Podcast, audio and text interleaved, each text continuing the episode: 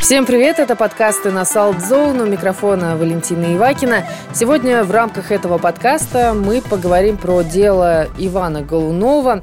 Иван Голунов – это журналист-расследователь «Медузы». На прошлой неделе он был задержан оперативниками, и ему было предъявлено обвинение в покушении на сбыт наркотиков в крупном размере. На данный момент Ивану избраны меры пресечения в виде домашнего ареста.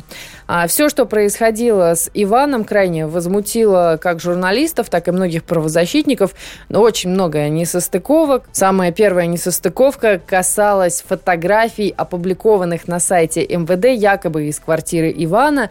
А там на фотографиях была самая настоящая нарколаборатория, и в итоге оказалось, что действительно правоохранители что-то напутали и выложили не те фотографии. Ну, таких а, несостыковок уйма. Уже сегодня, 10 июня, в поддержку Ивана Голунова выступили а, очень многие журналисты и издания по всей России. Наверное, самым ярким примером поддержки стало объединение а, таких гигантов, как «Ведомости», РБК и «Коммерсант», то, что они выпустили впервые за всю историю этих печатных изданий газеты с одинаковыми обложками, на которых была а, изображена фраза «Я, мы, Иван», Голунов. Э, практически сразу эти газеты были раскуплены, а некоторые хитрецы даже теперь выкладывают вот этот тройной набор газет на Авито и предлагают э, его купить, например, за 15 тысяч рублей. Ну и, наверное, уровень интереса к тому, что сейчас происходит э,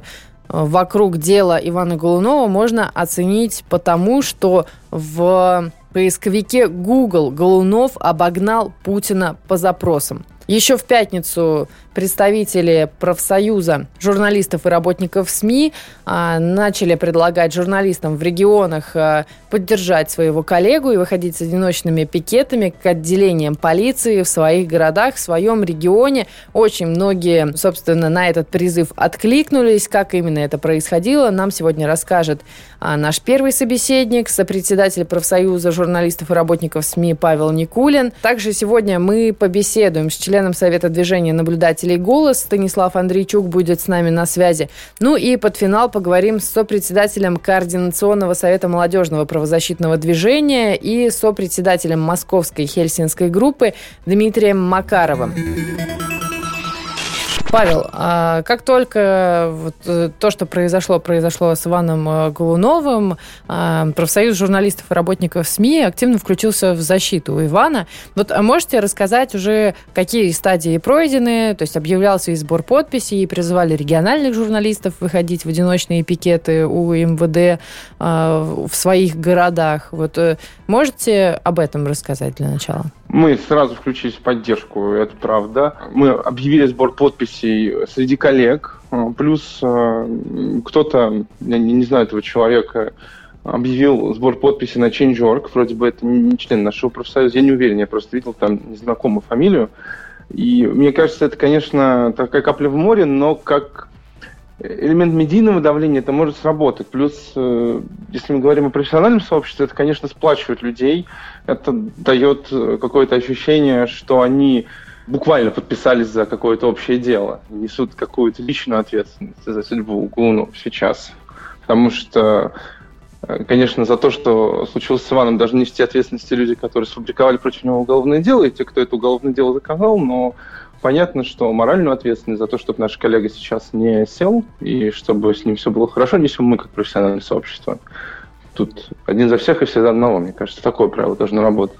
Мы призвали коллег выходить с пикетами. Ну, это традиционная тактика. Мы, к сожалению, не можем, согласно российскому законодательству, ничего более масштабно организовать. И пока еще у нас не такая в стране политическая ситуация, чтобы люди стихийно собирались э, и эм, как-то, например, уже с полицией ругались. Поэтому тактика с момента, наверное, основания профсоюза не изменилась. Это одиночные пикеты. Раньше это были пикеты по поводу нападений на журналистов в Ингушетии на границе с Чечней. Потом это были пикеты в поддержку Али. Потом это были пикеты в поддержку меня. Потом это э, были пикеты Еще по каким-то поводам, на самом деле, достаточно много было. Вот такая традиция печальная у нас есть, выходить в эти одиночные пикеты. И акцию поддержали. Я знаю, что и журналисты, и обычные граждане, и те люди, которых принято называть активистами, и члены каких-то политических формаций выходят. И это все очень здорово. Это действительно стало темой номер один. Я думаю, не в первую очередь зависит от э, того, кто такой Иван Глунов. Это, я повторю слова его начальника Алексея Ковалева, человек с кристальной репутацией, человек очень скромный и человек, который действительно всю жизнь занимался расследованиями, которого нельзя упрекнуть вообще ни в чем. Ну и плюс, я думаю, очень важную роль сыграл тот факт, что ни один из аргументов, которые столичные полицейские предоставили общественности, не выдерживает никакой критики. Они начали говорить про наркотики, и показали лабораторию. Потом им пришлось оправдываться и говорить, что это фотографии, которые по ошибке попали в пресс-релиз. Я надеюсь, кого-то уже уволили, потому что такое вообще-то увольняют. Они начали говорить, что Голунов э, сам драгдилер продавал наркотики в клубах. Видимо, сейчас 2007 год, и наркотики продают в клубах. Ну вот все, что не говорили бы полицейские, звучало как ложь, это все опровергалось тут же, когда они выложили так называемые фотографии с так называемой квартиры Голунова, тут же продюсер Александр Ружанов в себя Фейсбуке написал, вообще-то это не квартира Голунова. Полицейские что сказали? Они сказали, это его вторая квартира. Потом выяснилось, что второй квартиры нет. И, и это лжи очень много. И если смотреть на все персонали, которые так или иначе всплывают э, в этом деле, которые связаны так или иначе с подкреплением политической позиции этой вот нашей полиции и всего остального, это такие очень странные люди. Вот там сняли со спины оперативника, это оказалось э, как выяснила медиазона, э, полицейский с очень плохой репутацией. Там в больнице был полицейский, который не пускал адвокатов в Голунову, а это оказался полицейский, который бил задержанных на митингах. Меня он, кстати, тоже бил в 2012 году, когда я писал репортаж. И вот таких вот деталей докопилась критическая масса, и поэтому люди, конечно же, не могут терпеть. Видимо, видимо мы можем терпеть очень многое, но вот не, не, не такую просто откровенную фабрикацию уголовного дела. А можете подробнее рассказать про реакцию журналистского сообщества? Понятно, в Москве, да, многие а, выступили в поддержку. Как реагировали регионы? Вот э, сегодня мы могли видеть, э, что три крупнейших э, печатных издания впервые за всю историю вышли в тираж с одинаковой обложкой в поддержку Голунова, да? Вот как реагируют регионы? Как много людей вышли с одиночными пикетами или не отслеживали? Я цифры точно не назову, потому что я сам сейчас не в Москве, я сам устраивал, выходил на акцию поддержку Голунова в Берлине, потому что я в отпуске. Ну, то есть это уже не отпуск, конечно, но я, я все еще физически не в Москве. Я видел из регионов Петербург, там очень мощное, хорошее, солидарное журналистское сообщество, они продолжают делать акции. Я видел Краснодар, и могу повторить то же самое. Я знаком с краснодарскими журналистами много лет, мы общаемся, общаемся и как друзья, и как коллеги. Я видел фотографии из Томска, тоже понятно, Томск это... Томск называли одно время российской журналистской аномалией из-за телеканала ТВ-2, из-за хорошего журфака, который там есть. Я видел фотографии из Томска. Я видел фотографии из Владивостока. Это только то, что я видел. Я уверен, что таких акций намного больше. Я видел главные страницы разных региональных сайтов, где вместо баннера вертикаль... горизонтального, который наверху должен располагаться, теперь написано «Свобода Ивану Глунову». Я видел закрытые странички сотрудников пресс-служб Единой России, которые писали посты в поддержку Ивана Глунова только под замком для друзей. Да, я, я видел даже, что кто-то ставил лайки из России 24 с телеканала, который э, вообще-то э, занимался только очернением Ивана Голунова. Поэтому мне кажется, что вот точка какого-то раскола, где можно было сказать, что знаете, вот не все так однозначно, журналисты разделились, нет какого-то единства, она давно пройдена.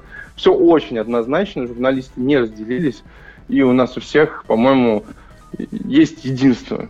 И оно заключается в том, что Голунова надо освободить и вот буквально поменять его местами с теми людьми, за которых он попал за решетку. Ну, уже не за решетку, он под домашним арестом, но провел не самое лучшее время до избрания меры пресечения. Но я еще от себя добавлю, что я считаю, что каждый текст Голунова, который теперь в открытом доступе благодаря тому, что «Медуза» поставила лицензию свободного распространения на эти тексты, я считаю, что каждый текст Голунова теперь можно рассматривать как открытое обращение в правоохранительные органы, например, в прокуратуру, и все факты, которые он там изложил, нужно проверить на предмет э, того, что, может быть, это вообще сообщение о коррупции. К сожалению, в России вот единственное признание профессиональной состоятельности журналиста – это не премии, хотя у Голунова есть премии и туча номинаций на премии, а вот такие вот действия представителей власти. Это аресты, это фабрикация уголовного дела, это избиение, это угрозы.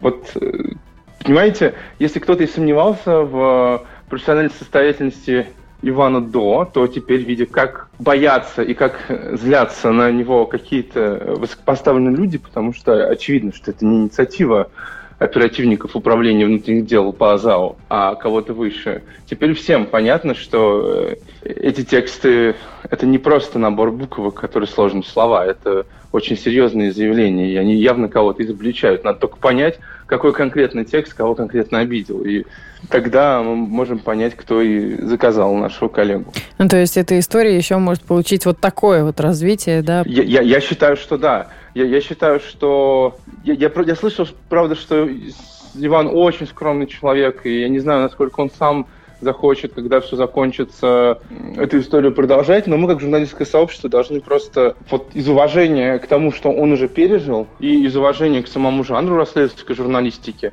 и из уважения ко всем тем людям, которые поддерживали Ивана, мы должны дать максимальный возможный ход его текстам. Если его, из, его, из его текстов можно кого-то посадить или уволить, значит, надо кого-то посадить и уволить. Если мы знаем людей, э, которые причастны к тому, что он пережил, а открытые медиа сейчас сделали список Голунова, и там перечислили людей и полицейских, и сотрудников э, государственных телеканалов, которые очерняли репутацию нашего коллеги. И зная вот этих людей, мы должны, конечно, добиваться их увольнения, если там есть состав преступления, судить их, если возможно, добиваться запрета на профессию. Мы, понимаете, нельзя сказать, что вот э, все закончилось, нельзя сказать, что вот домашний арест для Голунова – это праздник и победа. Мы, мы радуемся вообще-то избранию меры пресечения за преступление, которое человек не совершал. И нельзя сказать, что если вот сейчас э, Генпрокуратура отменит возбуждение уголовного дела в отношении Голунова, все тоже закончится, потому что наш коллега уже пострадал. И нам, как профессиональному сообществу, уже нанесен ущерб. Нас пытаются напугать. Нам пытаются сказать, что ага, вы будете делать расследование, а мы будем вам подкидывать наркотики. Вот что нам пытаются сказать. Это уже история не только связанная с одним журналистом одного издания. Это история, которая связана со всей современной русской журналистикой. Павел, а вот э, профсоюз какие еще дали намерен действия предпринимать? Да? То есть э, собрали подписи. Подписи, насколько понимаю, уже отправили адресатам или нет? Да, да, да. А, плюс мы обратились в коллегию по жалобам на прессу с просьбой дать этическую оценку тому, что сделали наши, вот не сложно сказать коллеги, да, что сделали сотрудники России-24. Плюс мы участвуем в организации будущих акций протеста. И мы, конечно, 12 числа выйдем на марш поддержку Голунова, который сейчас был анонсирован. Мы участвуем в максимальном количестве инициатив и помогаем в организации тех инициатив, где нужна наша помощь. Если говорить про марш за свободу Ивана Голунова, который 12 июня планируется провести в Москве, а, мероприятие ведь не согласованное, ну вот э, какие рекомендации, может быть, даете тем, кто собирается туда все-таки прийти? Я думаю, что все будет хорошо, не будет власть э, как-то скандалиться и разгонять людей. Всем, конечно, я собираюсь, ну, всем можно напомнить, потому что есть российское законодательство, не надо нарушать, не надо, не знаю, обижать полицейских, они очень ранимые, как мы видим по последним событиям. Вроде как э, предполагается, как я вот видел, э, не брать плакаты, а идти только с газетами, как раз вот с этими вот. Возможно, это хорошая идея, возможно, нет, возможно, это какая-то попытка Возможно, это приведет к тому, что градус какого-то протеста снизится, но мне кажется, все равно надо выходить на улицу, надо продолжать пикетировать э, Петровку, надо продолжать писать индивидуальное обращение, подписывать коллективное обращение. Главное не зацикливаться на какой-то вот минимальной активности, типа, знаете, там, поставить 10 лайков утром за чашкой кофе и пойти делать свои дела. Нет, это очень тяжелая работа, она нарушила мой график, она должна нарушить график всех остальных и коллег, и всех неравнодушных людей. Вот, насколько я помню, в пятницу вообще вот э, медиазона планерку отменяла, чтобы сотрудники смогли поучаствовать в акциях в поддержку Голунова. Поэтому не надо думать, что это может как-то фоном пройти. Мы беседовали с сопредседателем профсоюза журналистов и работников СМИ. Павел Никулин был с нами на связи. И следующий спикер, с кем мы побеседуем в рамках этого подкаста, член Совета движения наблюдателей «Голос» Станислав Андрейчук. Станислав, говорим сегодня про дело Ивана Голунова. Интерес у меня вызвала ваша публикация в Фейсбуке. Вы перечисляете, точнее, определенные требования, которые сейчас э, стоит э, предъявить тем или иным структурам. Вот можете нашим слушателям рассказать, что это за требования и почему, собственно, об этом надо говорить сейчас? Смотрите, мне кажется, во-первых, что действительно сейчас есть очень большой такой общественный резонанс, очень большой общественный потенциал, давление общества на власть, на силовые структуры, который, как мы видим, имеет э, какой-то результат пока промежуточный, но тем не менее раньше и такого не было зачастую. И при этом мы понимаем, что история с Иваном Голуновым – это лишь один случай из э, многих-многих тысяч, наверное, таких же. Потому что, ну, понятно, что Иван Голунов – это человек публичный, особый в каком-то смысле. У него есть масса расследований, то есть понятен контекст, из-за чего его задерживают.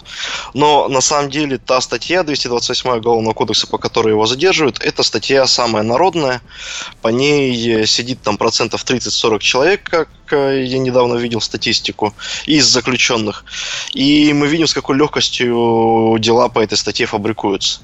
То есть, если туда попадет э, не Иван Голунов, а простой молодой парень, парень, идущий по улице, его просто повяжут, подбросят наркотики для того, чтобы сотрудники правоохранительных органов могли э, свою статистику выполнить, свою свои целевые показатели, план да, какой-то, то никто защищать его не будет.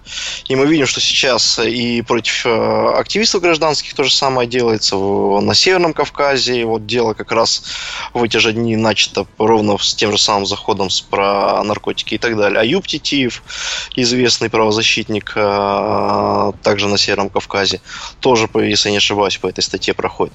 Ну, то есть, это статья, которая угрожает всем вне зависимости от того, чем вы занимаетесь на самом деле, потому отбиться от нее практически невозможно. Вот без такого общественного давления. Поэтому эта проблема более глобальная, чем вот этот единичный кейс. Что сейчас нужно делать? на мой взгляд, есть а, вещи более оперативный, что ли, и имеющий скорее символическое значение, посылающий сигнал а, корпорации правоохранителей о том, что так делать больше нельзя, это а, требования по отставке министра внутренних дел и отставке начальника МВД по Москве. А, в структурах которых, э, в структурах, э, которыми они управляют, собственно, вся эта история началась, и мы видим, что, значит, эта структура нормально не работает, они несут непосредственно ответственность за это. Необходимо расследование в отношении тех полицейских, которые подбросили наркотики, и в отношении их начальника отдела, потому что я не верю, что такие дела возбуждаются без уведомления старших по званию. И следом а, расследование в отношении заказчиков. И самое главное, если подтвердится, что это было заказное уголовное дело, то необходимо пересматривать все дела, которые были возбуждены э, этими сотрудниками по 228 статье. Э, еще раз смотреть, э, насколько эти дела были доказательны, и, и, возможно, просто выпускать людей из тюрем, которые сейчас сидят э, благодаря вот этой э, гоп-компании. А можно вот сразу перебью, уточняющий вопрос задам. А, то есть вы реально верите, что нечто подобное можно провернуть сейчас, в наши дни в России? это то целеполагание, которым мы должны обладать. То есть, если мы не ставим перед собой э, вот этих задач, а причем первые две, которые я перечислю, это вот э, сиюминутные на самом деле задачи, а не какие-то, то непонятно, зачем мы вообще выходим к Петровке 38, зачем мы выходим к Никулинскому суду и так далее. Просто чтобы только Ивана спасти. Но это важно, но этого, наверное, мало. Вот э, когда мы видим такой протест, то этого становится мало. А, ну и если говорить о более серьезных вещах, то о системных, что ли, вещах, то необходима, конечно, реформа самой этой 228 статьи. И вообще нужно разбираться с правоприменением по ней, с уголовно-процессуальным кодексом, почему он не защищает людей вот от такого э, действия со стороны силовиков. Э, необходимо понимать, что Голунов не единственный, а это многие и многие дела, которые сейчас идут, и к ним нужно тоже повышенное внимание. И особенно повышенное внимание в отношении дел э, по активистам и журналистам, которые сейчас идут, неважно по какой статье они, потому что вот у нас в движении «Голос» два человека сейчас находятся под следствием. Один э, в СИЗО сидит в Ингушетии, другой сидит под домашним арестом в Москве. Причем следствие тоже просило ему его в СИЗО отправить по совершенно идиотским делам, абсолютно высосанным из пальца. Ну и пятое, самое необходимое, это начинать уже думать над разработкой реального механизма общественного контроля над действиями силовиков. Как это делать? У меня, честно говоря, сейчас идей нет, я просто понимаю, что это очень важная история. Но у нас в стране, в общем, есть э, специалисты, которые могут на эту тему рассуждать. Например, Институт проблем правоприменения периодически что-то такое, насколько я знаю, разрабатывает. То есть с ними можно об этом говорить. А давайте про пункт в отношении статьи 228 и других статей, по которым, возможно, привлекают активистов и журналистов э, неправомерно. Вот э, на этот счет можете подробнее рассказать? Ну, смотрите, вот э, сейчас по 228 статье Аюб Титиев у нас на Северном Кавказе, да, уже многие месяцы сидит в СИЗО, человеку за 60 лет. Он понимал, что рано или поздно он может в СИЗО попасть к этому, насколько я понимаю, готовился, но, тем не менее, это громкое дело. А, непосредственно в дни, когда вся история с Иваном Голуновым происходила, а, появилась информация, что в Нальчике задержали руководителя общественной организации и, вероятно, вменяет ему тоже хранение наркотиков. А, у нас в Ингушетии, ну, на самом деле сейчас во Владикавказе уже перевезли, в СИЗО сидит наш координатор голоса по Ингушетии, которого ну, насколько мы понимаем, взяли из-за его участия в этих протестных митингах, которые в Ингушетии весной происходили, громкие, про которые тоже многие, наверное, знают. А у нас сейчас сидит а, под домашним арестом Роману Дот из-за того, что э, якобы журналисты НТВ, э, якобы он угрожал журналистам НТВ. Хотя понятно, что они там просто харасментом занимались на протяжении очень долгого времени, преследовали его, а, его семью и так далее. А, то есть там все прямо, прямо противоположное. И, и таких дел по стране очень много. Мы просто благодаря Ивану Голунову сейчас, я думаю, очень многие об этих делах э, услышали, узнали, вообще задумались о том, как легко сегодня посадить любого э, человека, который выражает свою точку зрения, отличную от точки зрения силовиков или э, людей, находящихся в высоких кабинетах. Мне кажется, что очень важно понимать, что это случай не единственный. И когда люди сейчас на Петровке 38, э, там, вчера, по-моему, опять стояли в Москве в одиночных пикетах, важно расширять эту повестку. Важно говорить не только сейчас о Голунове, говорить обо всех этих людях. У правозащитного центра «Мемориал» есть целый список э, людей, которые считаются ими политзаключенными. Вот надо требовать освобождения всех этих людей по-хорошему. Вот есть на скидку у вас э, какой-то вариант э, первоначальных действий, чтобы вот эти вот озвученные пункты реализовать на практике? Или это просто вот такая цель, к которой надо стремиться, и путь только вот сейчас прокладывать? Э, участь на собственных ошибках. Ну, смотрите, то, что касается вот этой э, уличной и сиюминутной активности, то первое, что нужно требовать, это отставок и расследования в отношении заказчиков, этих исполнителей вот этого дела конкретно по Ивану Голунову. Это будет иметь очень сильное символическое значение, в том числе и будет оказывать воздействие на корпорацию силовиков. Извините, если у вас э, за такое начали отправлять э, под суд своих же собственных э, сотрудников, то значит кто-то лишний раз задумается. Это вот то, что нужно делать прямо сейчас. Все остальное, это, конечно, более долгая работа, и она связана и с общественным давлением, и без общественного давления она никогда не реализуется. А, но и еще и с экспертной какой-то лоббистской деятельностью. Тут для людей, для общества самое главное это также или ну там сопоставимо также э, бурно реагировать на все похожие дела. То есть, вот мне кажется, что Иван Голунов сейчас нам открыл дверь в этот мир. А, мир подкидывания наркотиков и возбуждения дел ни о чем.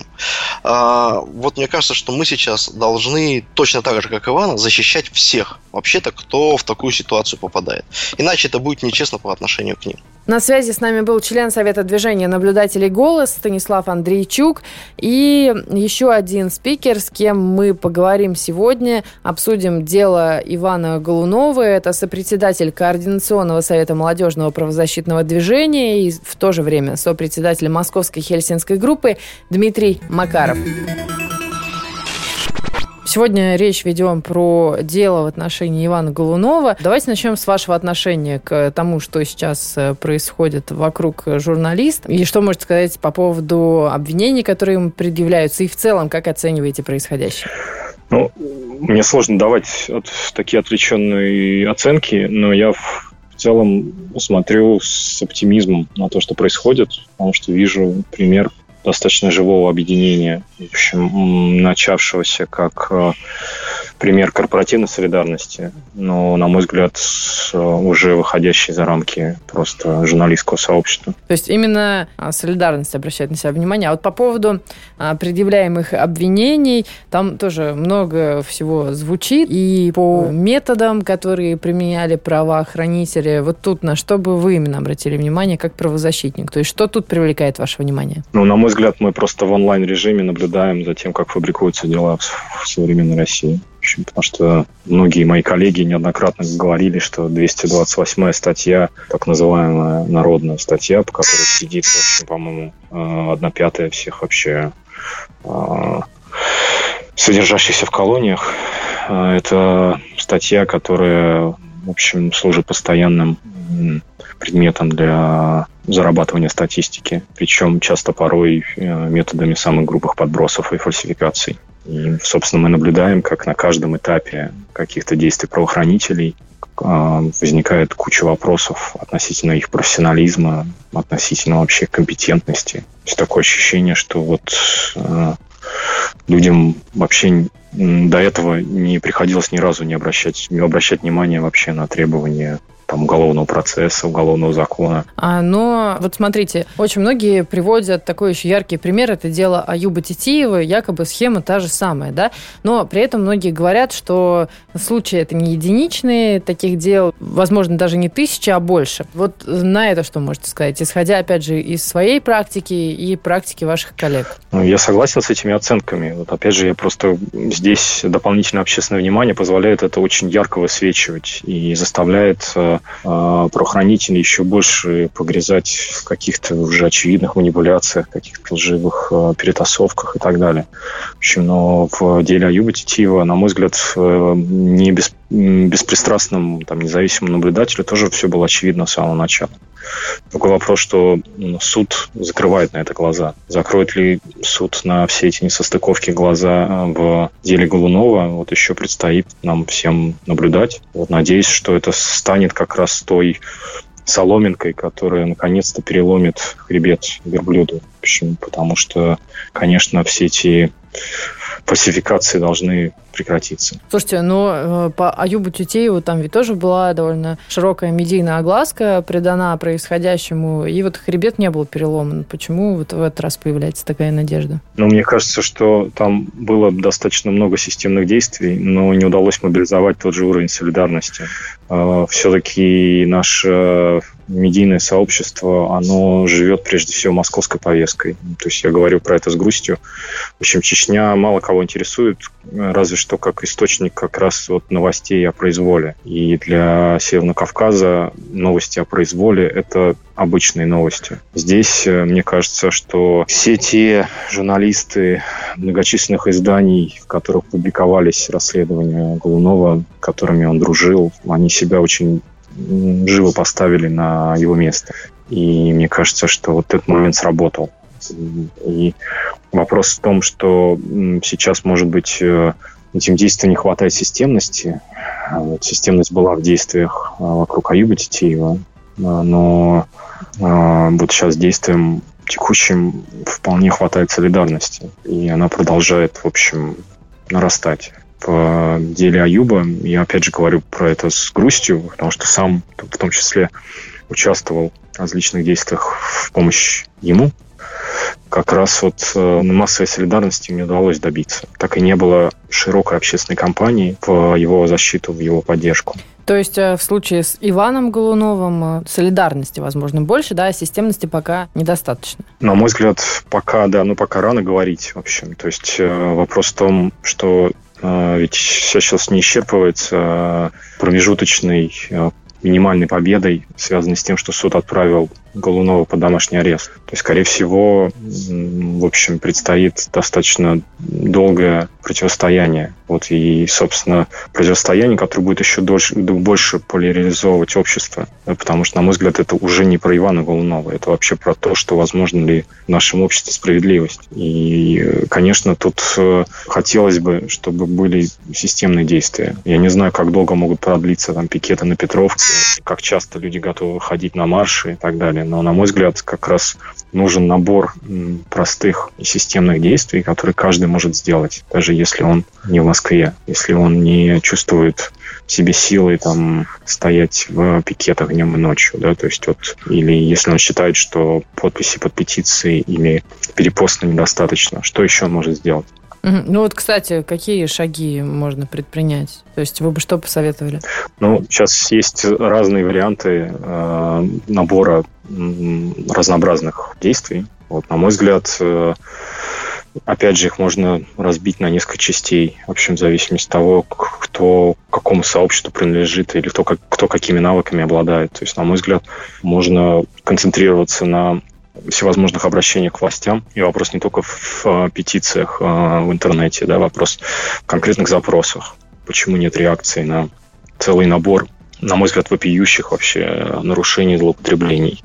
Почему нет уголовных дел в отношении тех, кто эти а, злоупотребления допускает? Почему прокуратура до сих пор не интересуется деятельностью? Почему, собственно, нет уголовных дел по результатам расследования Ивана Голунова?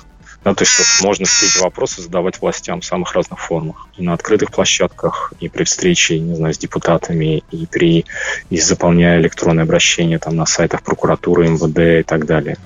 Вот, то есть это один блок, на мой взгляд, возможных действий. А второй блок связан как раз с тем, чтобы выйти за пределы, ну, как бы вот все равно раздув, раздувшегося, да, очень широко как бы расширенного, но тем не менее по-прежнему информационного пузыря. То есть, условно, как про м, историю Ивана и про его работу могут узнать те, кто не является читателями коммерсанта, ведомости РБК и так далее. То есть как сделать так, чтобы про это знал, не знаю, каждый студент провинциального журфака, например. То есть вот подумать про это, мне кажется, было бы очень важно. То есть именно при таком э, варианте развития событий можно добиться уже каких-то других изменений, в том числе расследования в отношении а, тех, кто допустил такое, да, или почему недосмотру такое произошло. Правильно я вас понимаю?